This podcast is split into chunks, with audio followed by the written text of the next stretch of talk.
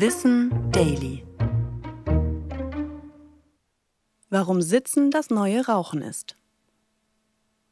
Wir sitzen in der Bahn auf dem Weg zur Arbeit, im Büro meist auch und am Abend vor dem Fernseher.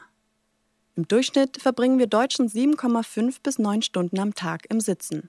Junge Menschen, besonders aus höheren Bildungsgruppen, sitzen dabei am meisten. Doch das tut uns auf lange Sicht alles andere als gut. Sitzen wir lange, dann fährt unser Stoffwechsel herunter.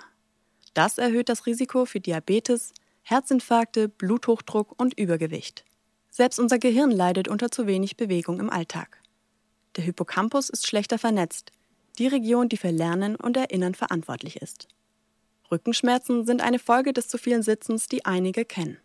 Bewegen wir uns nicht, begünstigt das Fehlhaltungen, was wiederum die Muskulatur verkürzt. So entstehen Schmerzen zum Beispiel in Rücken oder Nacken. Um diesen Folgen des vielen Sitzens entgegenzuwirken, ist es wichtig, mehr Bewegung in den Alltag zu integrieren.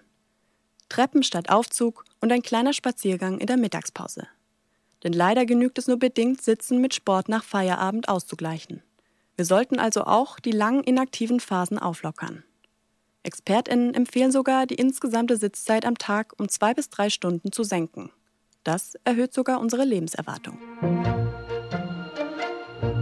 Ich bin Anna Germeck und das war Wissen Daily, produziert von Schönlein Media.